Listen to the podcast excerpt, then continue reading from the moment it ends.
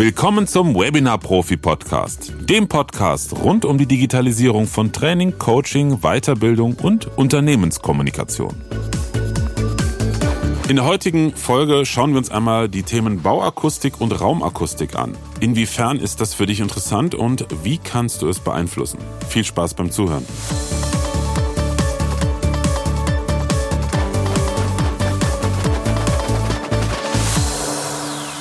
Ja, Bauakustik bzw. Raumakustik. Ähm, ganz spannende Themen, über die ich kürzlich gestolpert bin. Und zwar ging es in einem LinkedIn-Beitrag, in den ich mich eingeklinkt hatte, wegen anderer technischer Themen plötzlich um die Frage, ja, wie kann ich denn bei mir jetzt im Büro die Raumakustik so optimieren, dass äh, für meine Webinare alles gut klingt, auch wenn ich ein paar Videos aufnehme, aber auch wenn ich äh, mit Instrumenten, ich bin Musiker auch hobbymäßig, wenn ich mit Instrumenten spiele, dass dann meine Nachbarn davon nicht hören, zum Beispiel, dass ich auch nachts um drei Saxophon spielen könnte.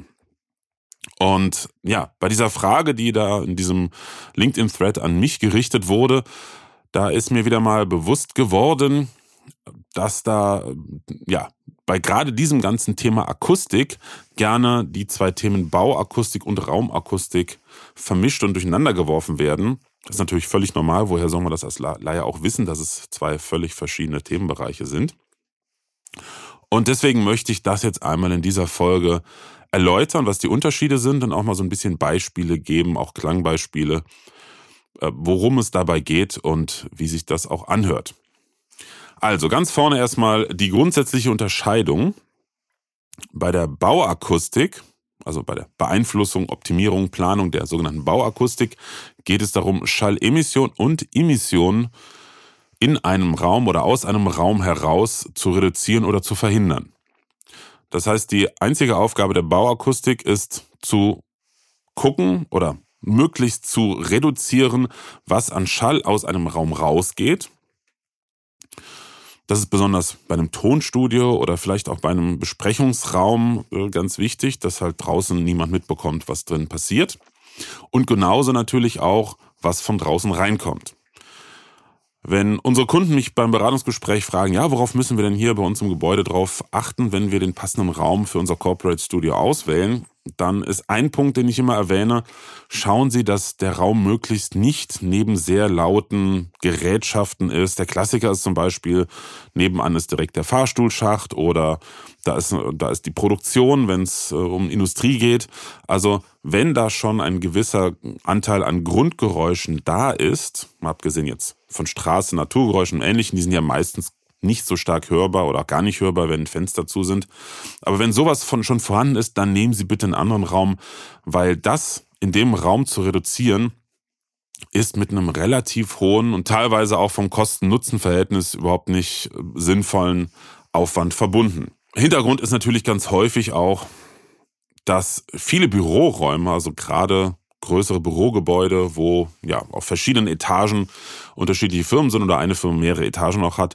Diese Abtrennung, die werden aus Trockenbauwänden hergestellt und das ist jetzt ähm, in der einfachen Variante, wie man es da hat, nicht unbedingt für die Bauakustik geeignet, um halt perfekt jetzt zwischen Räumen die Übertragung von Schall zu reduzieren.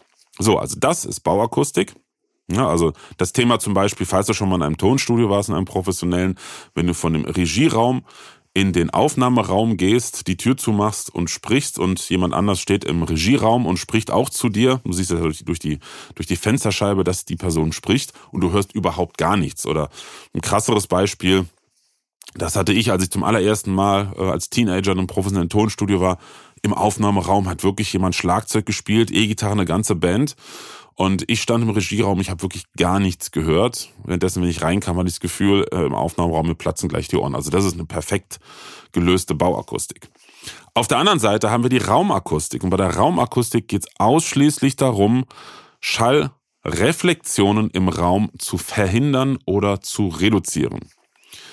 Verhindern heißt jetzt nicht, dass man jegliche Art von Reflexionen, also Schallausbreitung im Raum, auf Null runterfährt. Also Schallausbreitung heißt, wenn wir sprechen, wenn wir ein Instrument spielen, wenn in irgendeiner Form ein Geräusch in einem Raum entsteht, dann breiten sich von dieser Schallquelle, also dem Punkt, wo das Geräusch entsteht, Schallwellen im Raum aus. Das ist eine Luftdruckveränderung. Und wenn diese Schallwellen an eine sogenannte schallharte Fläche oder grundsätzlich einfach äh, auf einen, einen Gegenstand oder ein Hindernis treffen, dann gibt es zwei Möglichkeiten. Entweder sie gehen durch das Hindernis durch, also wenn es ein kleines Hindernis ist, zum Beispiel, da steht jetzt irgendwo im Raum, steht ein Mikrofonstativ, das ist ja sehr schmal und dünn, da geht ein gewisser Teil des Schalls, wird davon reflektiert, aber der allergrößte Teil geht da einfach durch, weil das Hindernis ist zu klein. Aber wenn das Hindernis groß ist, wie zum Beispiel ein großer Fernseher, ein Bildschirm, ein Tisch oder auch Wände, Boden und Decke natürlich, dann wird der Schall in den allermeisten Fällen reflektiert. Es gibt einen leichten Reibungsverlust, also nicht zu 100 Prozent. Da geht natürlich auch was verloren. Aber je härter und je dichter die Fläche ist, desto stärker wird der Schall reflektiert.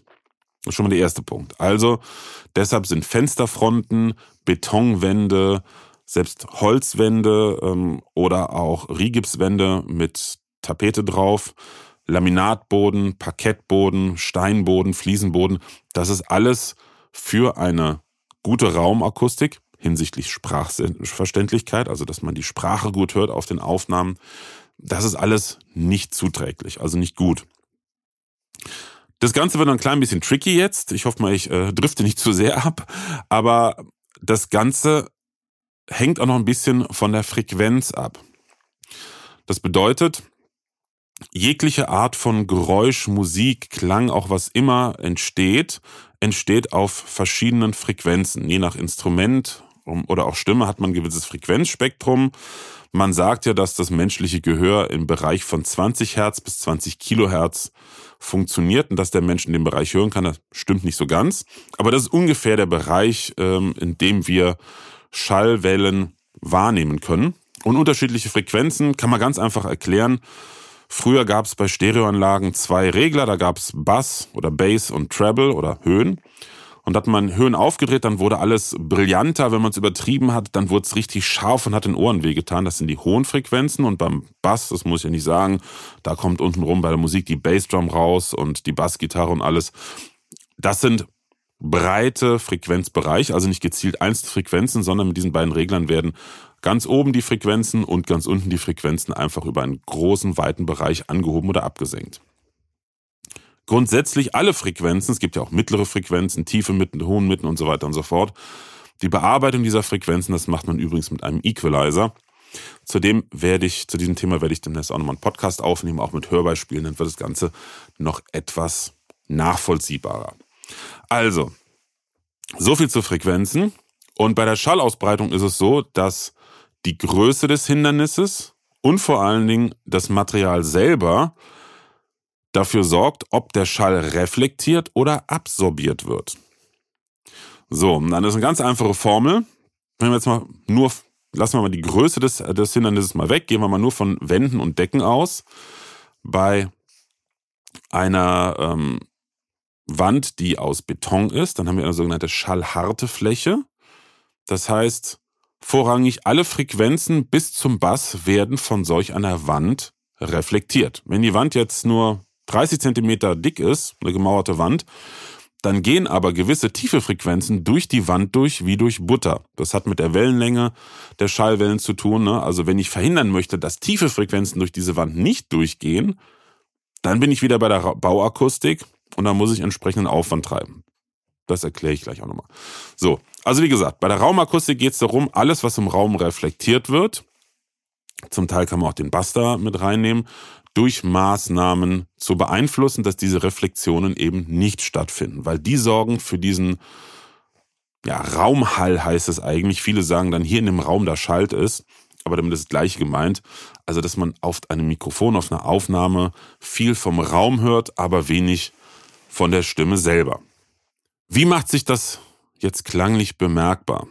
Ich werde das jetzt mal hier ganz einfach in einem AB-Vergleich zeigen, beziehungsweise hörbar machen. Was du jetzt von mir hörst, ist ein sehr, sehr direktes Mikrofonsignal. Ich sitze hier im Regieraum meines Tonstudios. Ich habe hier im Abstand von circa 10 Zentimeter vor mir ein professionelles Studiomikrofon. Das ist ein Neumann TLM 103. Und der Vorteil meines Regieraumes, deshalb mache ich, wenn ich noch Aufnahmen durchführe, das ausschließlich hier im Regieraum. Schlagzeug und ähnliche Großinstrumente nehme ich schon seit Jahren nicht mehr auf.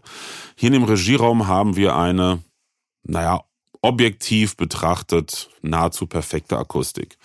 Das heißt, sowohl an der Decke fast komplett als auch am locker 50 bis 60 Prozent der Wände habe ich hier Akustikmodule angebracht ich habe das mit einem befreundeten Akustiker vor boah, 15, 16 Jahren auch mal durchgemessen, ähm, geschaut, was kann man hier noch verändern, so dass der Klang, den ich hier aus meinen Lautsprechern höre, wirklich möglichst unverfälscht auch meine Ohren erreicht, also nicht durch Reflexionen nochmal verfälscht wird.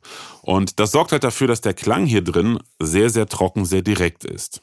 Wäre ich jetzt in diesem Raum ohne diese akustischen Maßnahmen, ohne dass irgendwas hier drin ist, weil auch selbst mein Studiotisch und ein paar andere Sachen hier drin stehen, die beeinflussen die Akustik, dann würde das so klingen. Also so klingt jetzt, was du jetzt hörst. Ich habe das hier mit einem Raumsimulations-Plugin simuliert. Also so klingt ein Raum, in dem die Reflexionen nicht reduziert oder vermindert wurden. Nochmal meine Stimme jetzt ganz trocken, ohne jeglichen Raumanteil, wirklich sehr direkt, 10 cm Abstand. Jetzt gleiche Situation mit einem künstlichen Hall drauf, um die Situation eines leeren Raums zu simulieren. Und jetzt das Ganze nochmal mit einem Abstand zum Mikrofon, weil dazu kommen wir gleich auch. Ich fahre mal gerade in meinem Bürostuhl zurück. Ich bin jetzt circa zwei Meter vom Mikrofon entfernt.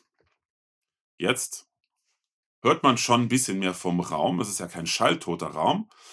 auch das Signal ist deutlich leiser. Also ich habe viel mehr indirekten Signalanteil, also Anteil vom Raum, wie meine Stimme im Raum klingt, als jetzt das direkte Signal. Und wenn wir jetzt auch noch die Absorber, hier die Akustikmodule im Raum wegnehmen, sprich wieder die Simulation von eben, dann klingt meine Stimme so. Also, wenn wir uns jetzt mal vorstellen, ein Konferenzraum, schön modern ausgestattet, also modern in Anführungsstrichen äh, viel Glas, viel schallharte Flächen und dann ein Konferenzmikrofon zwei Meter von dir entfernt auf dem Tisch platziert, dann klingt das Ganze ungefähr so. Also wenig brauchbar, aber genau so funktionieren leider bis heute die meisten Konferenzsysteme. Und jetzt gehen wir wieder zurück zum Mikrofon. Was natürlich die Hersteller von Videokonferenzprogrammen und Plattformen dann machen, ist mittels Software den Raumanteil rauszurechnen. Das funktioniert aber nicht richtig. Deshalb sind diese ganzen indirekten Lösungen, also wo das Mikrofon nicht nah am Mund ist, auch per se einfach, ich sag mal, wirklich brutal Rohrkrepierer, weil die Physik kannst du nicht überlisten. Also dieses Rausrechnen vom Raumanteil verringert zwar den Raumanteil, aber die Distanz von dir zum Mikrofon, wenn du wirklich so ein Konferenzmikrofon auf dem Tisch liegen hast und du bist zwei, drei Meter davon entfernt. Diese Distanz kann keine Software rausrechnen. Und diese Distanz, selbst wenn kein Raumhalt zu hören ist, sorgt für eine deutliche Verschlechterung des Klangs, weil deine Stimme einfach nicht mehr direkt hörbar ist. Du hast ja auch eben gehört, wenn ich nah am Mikrofon bin, klingt meine Stimme viel, viel besser. Und selbst in diesem optimal akustisch ausgestatteten Raum klingt meine Stimme deutlich schlechter, wenn ich weit weg bin. So viel schon mal zum Thema, warum eigentlich Webcam-Mikrofone nichts taugen und nicht funktionieren können, weil eine Webcam stellst du ja nicht 10 cm vor deinem Kopf auf, sondern mindestens einen Meter oder teilweise auch 2, 2,50 Meter. In Konferenzräumen sind es auch schnell mal 5, 6 Meter. Also das funktioniert nicht und akustisch gesehen funktionieren auch diese typischen Videokonferenz, diese Spider-Mikrofone auf dem Tisch. Das klappt alles nicht. Insbesondere wenn man einen großen ähm, Konferenztisch noch hat, der schallhart ist. Die Decke ist schön aus Rigips, da sind keine, keine Akustikmodule eingebaut. Man hat große Fensterfronten und so weiter und so fort. So, so viel zum etwas hören. Und jetzt gehen wir noch mal ein bisschen in die Theorie rein. Und zwar ein paar Tipps, was man machen könnte. Ich fange mit der Bauakustik an, weil das geht relativ schnell. Bei Bauakustik geht es ja nicht nur darum, hohe Frequenzanteile, die du relativ schnell mit einer gemauerten Wand oder, oder einer zweischaligen Rigipswand ähm, reduzieren bzw. stoppen kannst, Das ist nicht so die Herausforderung. Die Herausforderung bei der Bauakustik sind die tiefen Frequenzen. Das heißt, Regel Nummer eins bei der Bauakustik ist, Masse ist wichtig und zählt. Gehen wir mal vom absoluten ähm, Utopiefall aus, was natürlich in, in keinem Corporate Studio realisiert wird. Denke ich mal zumindest, ich habe es selber noch nicht erlebt und ich kann es mir auch nicht vorstellen. Und zwar der absolute Best Case, das ist das Raum im Raumsystem. So wurden früher Tonstudios gebaut. Mein Studio, in dem ich hier sitze, ist glücklicherweise zumindest grundsätzlich genauso auch gebaut worden. Das hier ist nämlich das äh, ehemalige Demo-Studio der TSI GmbH. Das war ein, ein Musikinstrumentenvertrieb und hier in diesem Raum, da wurden in den 80er Jahren die berühmten Simmons E-Drum Sets, das sind diese achteckigen äh, ähm, Elektro-Schlagzeuge, die wurden hier vorgeführt, wenn hier Vertriebler oder auch Künstler hier nach Waldorf kamen zu dem Vertrieb TSI. Dann war dieser Raum dafür, um diese E-Drum-Sets vorzuführen und weil das natürlich mit einem Verstärker und Boxen entsprechend laut war, und man die Nachbarn hier nicht stören wollte und auch nicht die anderen Mitarbeiter hier im Gebäude, haben die Geschäftsführer damals, die Geschäftsführung damals hier diesen Raum als Raum und Raum ausbauen lassen. Leider hat dann der Vermieter des Gebäudes irgendwann auf der einen Seite, weil hier gab es kein Fenster drin, ähm, die Wand äh, aufgeschnitten, um ein Fenster nach außen einbauen zu können. Und das ist ein ganz normales äh, Zimmerfenster, also ein ganz normales, sagen wir, günstiges Baumarktfenster. Deshalb bin ich zumindest äh, in die Richtung unserer Nachbarn hinterm Haus nicht mehr abgekoppelt, aber wenn ich hier den Krach mache, jeglicher Art, hört man das draußen im Flur oder in anderen Büros nahezu gar nicht. Raum um Raum bedeutet, man hat einen Raum mit gemauerten Wänden und in diesen Raum wird ein zweiter Estricht, ein zweiter Boden gegossen. Das ist der Optimalfall und zwar auf mehrere Lagen Styropor, weil bei der Raumakustik geht es immer darum, Schallwellen vom inneren Raum nicht nach draußen zu kriegen und Schallwellen können über den Boden verbreitet werden oder über Luft. Deshalb Türen, die schalldicht sein sollen, müssen nicht nur dick sein, sondern auch wirklich luftdicht. Ja, und dann hat man auf diese innere Bodenplatte, die unten drunter Styropor hatte und links und rechts keinen Kontakt zu den Wänden, hat man nochmal auf diese Platte Wände draufgesetzt. Aber diese Wände selber, wenn sie gemauert sind, hat man auch da wieder Styropor untergelegt. Die wurden halt auch akustisch von der Bodenplatte abgekoppelt und entsprechend obendrauf die Decke. Hier sind äh, auf die innere Wand Holzbalken gelegt worden, die auch wiederum mit Styropor oder Gummi abgekoppelt waren, dass wenn die Decke ein bisschen schwingt, die Wände das nicht mitbekommen. Und oben auf die Decke hat man hier zum Beispiel zwei Tonnen Sand gekippt, also sind Spanplatten drauf auf den Balken und dann zwei Tonnen Sand. Normalerweise baut man das Ganze dann aus Trockenbauweise. Ist ein gigantischer Aufwand. Der Raum ist auch nicht groß hier. Der ist, ich glaube, vier mal sechs Metern, wenn überhaupt. Ähm, wenn man sowas natürlich in einem vernünftigen Studioraum machen möchte, das, das ist utopisch, das wird wahnsinnig teuer. Deshalb immer mein Ratschlag, wenn in einem Firmengebäude die Möglichkeit besteht, sich einen Raum auszusuchen, lieber einen Raum nutzen, der von vornherein schon möglichst ja wenig mit Geräuschen im Umfeld zu tun hat. Wenn man ähm, neu ein Büro baut und ein Studio einplant. Ich habe jetzt gerade von einem Unternehmen genau diese Anfrage. Die haben eine neue Büroetage angemietet und beginnen jetzt Anfang nächsten Jahres 2023 mit dem Ausbau. Und äh, die Etage ist halt kahl. Da werden wohl äh, neue Wände reingezogen, um die jeweiligen Räume zu gestalten. Und da kam halt die Frage, worauf müssen wir achten? Da kann man natürlich keinen Raum und Raum bauen, aber man kann ein paar Kleinigkeiten schon beachten. Nummer eins ist unterschiedlich schalig die Rigipswände zu bauen.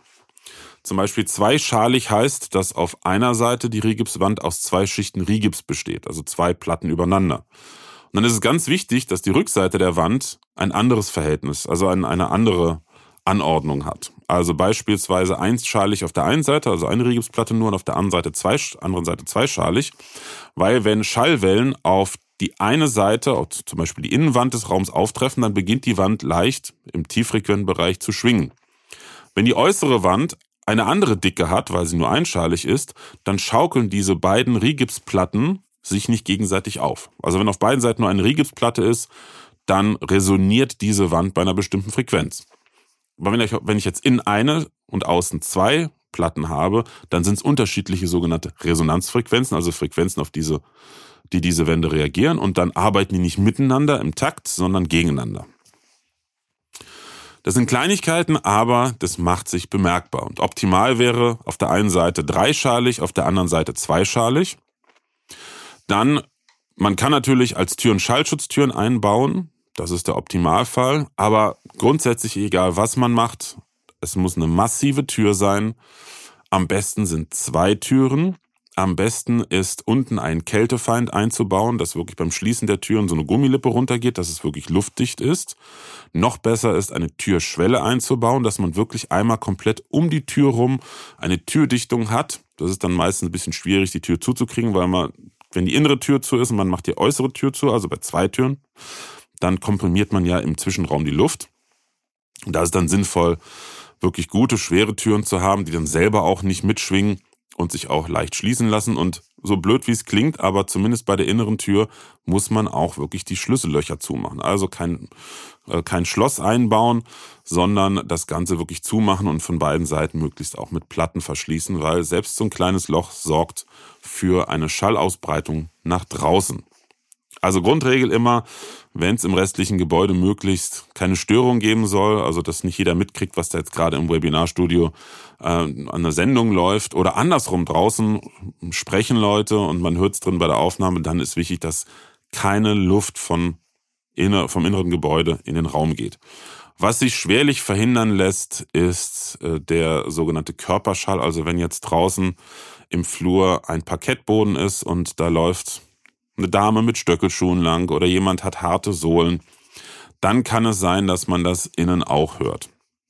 Es hat immer damit zu tun, wie dieser Parkett- oder Laminatboden gelagert ist, ob da drunter nochmal eine, eine Trittschalldämmung ist oder nicht und auch wie die Wand aufgebaut ist. Wenn man jetzt solche Wände neu baut, dann wäre es empfehlenswert, die Wände für das Studio auch nicht einfach so auf den Boden zu knallen, sondern eine Schicht Gummi drunter zu machen. Da gibt es verschiedene Möglichkeiten. Es gibt da auch von, ähm, aus der Baustoffrichtung ähm, gibt es spezielles Material. Ich persönlich kenne da nur Sylomer. Ich weiß nicht, ob es überhaupt noch gibt. Das hat man früher bei Tonstudios verwendet. Ein Klassiker, den ich auch selber, ich habe früher viele Tonstudios gebaut und geplant, auch gerne mal eingesetzt hat, sind diese schwarzen Gummimatten. Die gibt es im Baumarkt, so aus Gummiresten, so Gummigranulat, ähm, wo man Waschmaschinen draufstellt. Und die haben wir früher tonnenweise verarbeitet, einfach in schmale Streifen geschnitten und da dann die Rigipswände draufgesetzt. Ganz, also, dass die Profile von den Rigipswänden da drauf standen und die Profile auch nicht in den Boden verschraubt wurden, sondern das Ganze war nur geklebt, dass keine starre Verbindung zum Boden besteht. Ähm, und verschraubt wurden dann letztendlich die Wände untereinander und alle Wände des Raums, wäre nicht von Raum in Raum, sondern wirklich, wenn einfach nur in einer, eine, eine Etage irgendwo ein Raum gebaut wurde, alle Wände dieses Raums waren miteinander verschraubt, aber alle zusammen standen auf Gummi und hatten keine direkte Verbindung zum Boden. Und wenn man dann oben nochmal eine separate Decke reinzieht, die auch keine Verbindung nach außen hat, dann hat man schon eine gute Trennung zum Flur. Und dann rentiert sich's, bevor man in, in, in dem Raum ein Laminat reinlegt, da vielleicht auch nochmal ich glaube, es gibt so Fermazellplatten mit Styropor, eben zur Trittschalldämmung, die erstmal als Boden zu verlegen und dann Laminat drauf. Das heißt dann zwar, dass man so einen kleinen, eine kleine Stufe nach oben hat, wenn man in den Raum reingeht, aber dann hat man wirklich eine vergleichsweise günstige ähm, akustische Abschottung dieses Webinarraums zur Außenwelt. Die nächste Stufe wäre dann wirklich echter Raum im Raum. So, aber das geht halt nur, wenn man wirklich wie jetzt bei dem Unternehmen, was mich angefragt hatte, ähm, bei Null anfängt und eine Etage neu ausbaut. Alles andere bringt nichts, also es bringt nichts, irgendwelche Akustikabsorber im Raum aufzuhängen. Das ist alles äh, Schall und Rauchen, Augenwischerei, wenn das versprochen wird, ist totaler Unsinn. Das bringt nichts hinsichtlich Schallausbreitung nach draußen. Wo diese Absorber was bringen, das ist die Raumakustik ich eben schon sagte, wir haben immer, wenn es irgendwo Schallereignisse gibt, Geräusche, Musik, Sprache, haben wir immer Reflexion. Man kann im Prinzip schon etwas philosophisch sagen, das ganze Leben ist eine Reflexion. Weil wenn wir mal in einem Raum sind, wo es keine Reflexion gibt, da werden wir wirklich verrückt. Also ich kann mich entsinnen, dass ich mal von einer Untersuchung, einer Studie, irgendwie dort, nee, Studie war es nicht, war eher so ein Versuch gehört habe, wo man Menschen in äh, schalltote Kammern eingesperrt nicht, aber gesetzt hat Ähm, ich weiß ja von der Gruppe Studenten. Es gibt wirklich schalltote Räume, das sind so Messräume. Meistens gibt es ja auch in Universitäten und technischen Hochschulen. Und da hat man mal geschuckt, geguckt, geschaut, eine Gruppe ähm, Studenten, wie lange halten die das da drin aus? Und ich weiß nicht mehr, wie lange es war, aber es war erschreckend kurz, bevor die anfingen nervös zu werden und angefangen haben, selber Geräusche zu machen, die allerdings kaum oder wenig hörbar waren, weil halt der gesamte Raum immer die Geräusche geschluckt hat. Und ähm, ich kann mich nur noch entsinnen, dass die zum Teil die Probanden im Nachgang psychologische Betreuung brauchten, weil sie so verstört waren. Also daran sieht man, wie wichtig für uns in der Wahrnehmung Reflexionen sind. Weil mach mal die Augen zu und klatsch in die Hände und geh durch dein Zimmer. Ne, du kennst es ja ein bisschen oder durch einen leeren Raum. Allein durch Klatschen und durch die Reflexionen, die du hörst, ohne es bewusst zu wissen, erkennst du Gegenstände im Raum. So, also wie gesagt, schalltote Räume äh, sind gar nicht zielführend. Die gibt's außer im Labor auch nicht.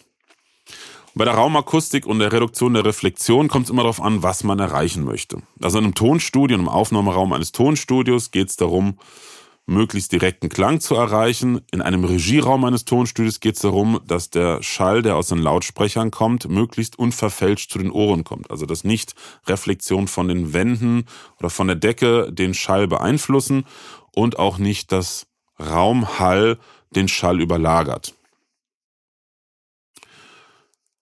Da ist auch das Thema, was wir eben mit dem Mikrofon hatten, nur andersrum. Ich hatte eben gezeigt, wenn ich weit weg vom Mikrofon gehe, hört man mich gar nicht mehr gut. Das hat einfach damit zu tun, dass ich irgendwann am Punkt des Hallradius bin und darüber gehe. Hallradius bedeutet, Hallradius ist ähm, eine Beschreibung, heißt das, in einem geschlossenen Raum der, die Entfernung von der Schallquelle, bei der der Direktschallanteil, also die Sprache aus meinem Mund, gleich dem Raumanteil, also den Reflexionen ist. Und wenn ich darüber hinausgehe, dann hört derjenige, der mich hört, in unserem Fall war das das Mikrofon jetzt, hört mehr Reflexion vom Raum als meine direkte Stimme. Und das ist natürlich Murks. Wie ich ja eben auch schon erklärt hatte mit den Konferenzmikrofonen, die es da gibt. Bei einem Corporate Studio, bei einem Webinar Studio, Webinar Setup bei dir im Büro geht es aber nicht darum, möglichst perfekten Klang wie jetzt hier im Tonstudio zu erhalten, weil du irgendwas optimal ähm, beurteilen musst, sondern da geht es darum, den Raumanteil möglichst zu reduzieren, aber nicht so stark wie in einem Tonstudio. Und das erreichst du am besten mit sogenannten porösen Absorbern. Man kann nämlich je nach Frequenz mit verschiedenen Arten von Absorbern die Schallausbreitung, also die Reflexion im Raum verhindern. Alles, was eher im höheren und hochmittigen Frequenzbereich ist, ja, teilweise auch eigentlich im Tiefmittenbereich. Also, falls ihr das was sagt, so ungefähr zwischen 150 bis hoch 18, 19 Kilohertz, also 150 Hertz bis 18, 19 Kilohertz kann man hervorragend mit sogenannten porösen Absorbern arbeiten. Das können Schaumstoffplatten sein, wobei der ganz billige Polyurethan-Schaumstoff, der greift nur in ganz, ganz hohen Frequenzen und das bringt dir dann auch nicht viel, dann sind die hohen Frequenzen weg und die Balance verändert sich und äh, die Stimme klingt total wummernd. Also dieser Klassiker, hast du vielleicht auch schon mal gesehen, in, in vielen kleinen Projektstudios oder manchen Home-Studios, dass man so die ganzen Wände voll kleistert mit Noppenschaumstoff, das bringt nichts. Also das verschlimmbessert die Situation. Äh, vernünftig sind breitbandigere Absorber, also dicke Basotect. Kannst du bei den gängigen großen Online- Online-Händlern schauen. Amazon zum Beispiel hat da auch viele Händler, die Basotec-Platten verkaufen. Und das ist ganz wichtig. Basotec ist ein Melaminharz-Schaumstoff. Der ist also deutlich dichter und effektiver als dieser klassische Noppenschaum. Ähm, und wenn man da jetzt einen fünf oder sieben Zentimeter dicken Absorber nimmt, dann absorbiert dieser nicht nur die hohen Frequenzen, sondern aufgrund seiner Dicke und damit auch verbunden Dichte und entsprechend mehr Masse, geht er auch runter bis ich glaube so 120, 150 Hertz. Also nimmt er auch ein bisschen die tiefen Frequenzen raus, sodass diese von den Wänden nicht reflektiert werden. Alternativ Gibt es natürlich auch andere Materialien, also Klassiker, was wir häufig in Studios einsetzen, sind dicke Bühnenmolton-Vorhänge, weil die gehen bis in den hohen Mittenfrequenzbereich, also von hohen Frequenzen. Kannst immer davon ausgehen, wenn etwas porös ist, also weiche Oberfläche hat, dann nimmt es auf jeden Fall die ganz hohen Frequenzen weg und mit zunehmender Masse, je dichter und dicker dieses Material ist, geht es auch runter in die hohen Mitten und tiefen Mitten, was die Absorption betrifft. Und so ein dicker Bühnenmolton-Vorhang, jetzt auch nicht die 0815 Nummer vom billigsten Amazon-Händler, sondern schon vernünftiges Material. Das ähm, sorgt dafür, dass auf jeden Fall die ganz hohen Frequenzen reduziert werden und zum Teil auch schon ein bisschen die hohen Mitten. Und wenn du hinter den, die Vorhänge, wenn jetzt zum Beispiel links und rechts von dir solche Vorhänge an die Wände machst und dahinter platzierst du fünf oder sieben Zentimeter dicke Basotec-Platten, die müssen ja auch nicht schick aussehen, also nicht mit Stoff bespannt, sondern einfach nur diese Platten an die Wand, dann hast du eine super Kombination, mit der du breitbandig alle Frequenzen, die stören sein könntest, ähm, könnten, absorbierst. Natürlich sind neben dicken Vorhängen auch ja andere Accessoires im Raum, wie zum Beispiel ein großes Sofa, ein Teppich. Äh, solche Sachen sind natürlich auch gut, wenn sie schon da sind, aber alleine reichen sie meistens nicht. Wenn es um tiefe Frequenzen geht, dann wird's echt schwierig, weil tiefe Frequenzen, die kriegst du nur mit Masse, also wirklich richtig dicken Basotec-Absorbern. Und meistens muss man die auch in die Ecke packen, weil die tiefen Frequenzen sich gerne zwischen Ecken von Räumen aufschaukeln. Oder man braucht halt äh, dicke Dämmwolleballen, also das hat man in großen Tonstudios auch früher gemacht, einfach richtig fette Packungen aus Stein und, und äh, Mineralwolle gestapelt hintereinander und dann einfach ein Holzrahmen mit einer Stoffbespannung vor und das ist ein super Bassabsorber, braucht aber viel Platz. Oder alternativ gibt es sogenannte Resonanzabsorber, vereinfacht gesagt, die schwingen bei einem bestimmten Frequenzbereich mit, also einer bestimmten tiefen Frequenz, die man reduzieren möchte. Und damit sie nicht richtig mitschwingen, packt man auf die Rückseite etwas, was die Schwingung des Absorbers stoppt. Also es sieht aus wie eine umgekehrte Schublade, die man an die Wand hängt. Und der Boden der Schublade ist so aufgebaut von Größe und Dicke, dass er auf die Frequenz, die ich reduzieren möchte, reagiert und mitschwingt, also resoniert. Damit er das aber nicht richtig macht, kommt auf die Rückseite ein äh, absorbierendes Material und es sorgt einfach dafür, dass diese Frequenz sehr stark reduziert wird. Aber die arbeiten ganz, ganz schmalbandig, auf einem ganz bestimmten Frequenzbereich, da muss man unheimlich aufpassen. So, tiefer will ich auch gar nicht einsteigen in das ganze Thema, sonst geht's ein bisschen zu weit. Abschließend das Fazit. Also für ein professionelles Auftreten in Online-Konferenzen, in Webinaren, ähm, in Videoaufnahmen, wenn du das machen möchtest, da ist die Raumakustik genauso wichtig wie ein gutes Mikrofon. Und in 9,9 von 10 Fällen muss da auch was gemacht werden. Es ist extrem selten, dass ich bei Kunden erlebt habe, dass die Raumakustik so wie sie war schon okay war und man eigentlich nichts machen musste. Das ist wirklich extrem selten. Man kann auch sagen, in der Reihenfolge der Prioritäten, Nummer eins, das Wichtigste, neben der eigenen Stimme natürlich, ist das Mikrofon. Das zweitwichtigste ist die Position, also spreche ich in die richtige Seite des Mikrofons ein. Ist das Mikrofon richtig auf meinen Mund ausgerichtet? Habe ich einen vernünftigen Abstand zum Mikrofon? Und an dritter Stelle kommt die Raumakustik. Aber alle drei Stellen sind gleich wichtig. Also bitte nicht denken, okay, ich habe ein gutes Mikrofon, bin auch nah dran, dann kann der Raum ja hallen wie sonst was. Nein, kann er nicht, man hört es trotzdem. Man kann auch sagen, sobald man ein gutes Mikrofon also nicht das 0815 eingebaute Webcam-Mikrofon, dann hört man noch mehr, wenn ein Raum schlecht klingt, weil ein gutes Mikrofon einfach viel empfindlicher ist und mehr Details rausholt. Jetzt nicht ne, in den Umkehrschluss fallen, naja gut, dann nehme ich einfach kein gutes Mikrofon, sondern schlechtes in der Audiotechnik gilt, brutal gesagt, shit in, shit out. Also wenn du ein schlechtes Mikrofon nimmst mit einem schlechten Raum, absolute Grütze. Ja, so viel zu dem Thema. Ich hoffe, du hast da ein paar Einblicke bekommen, ähm, konntest das auch alles nachvollziehen und verstehst jetzt, wo der Unterschied zwischen Raum- und Bauakustik ist und dass eigentlich für deine Anwendungsfälle die Raumakustik interessant und wichtig ist und warum es auch wichtig ist, da entsprechend bei der Investition auch dran zu denken. Wenn du Fragen zu dem Thema hast oder wenn du sagst, Mensch, ich möchte das professionell gelöst bekommen, ich möchte mein eigenes Webinar-Studio haben, dann meld dich gerne. Du kannst dir ein paar Fallbeispiele auf meiner Webseite www.corporate-studio.de anschauen. Da gibt's auch einen Button, da kannst du ein kostenfreies und vor allen Dingen unverbindliches Beratungsgespräch mit mir buchen. Und dann schauen wir mal, wie wir am besten eine Lösung für dich finden. Also wir bieten ähm, komplett Lösungen an, sprich du sagst, ich möchte das und das machen, dann machen wir die komplette Planung, kaufen alles ein, kommen zu dir, richten das alles ein. Oder wenn du schon sagst, wenn du sagst, ich habe schon ähm, gewisse Sachen da, das wird natürlich auch alles mit eingeplant. Also wir schauen da, was für dich die optimale Lösung ist. Und wenn du ein Thema hast, von dem du sagst, Mensch, das passt äh, in den Podcast. Das passt zum Thema Digitalisierung von Training, Coaching und Unternehmenskommunikation. Dann melde dich gerne an podcast.webinar-profi.de. Dann freue ich mich nämlich, dich als Gast hier in meinem Podcast begrüßen zu dürfen. Ja, und da bleibt mir nur noch, dir eine schöne Zeit zu wünschen. Ich hoffe, du hörst auch beim nächsten Mal zu. Und bis dahin wünsche ich dir eine schöne Zeit. Freue mich wie immer über positive Bewertungen bei Apple Podcasts oder Spotify und ähnlichem. Ja, und wir haben gerade Anfang Dezember 2022.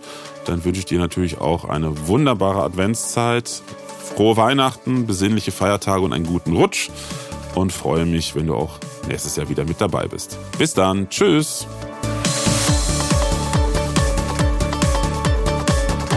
Präsenz war gestern. Online ist heute.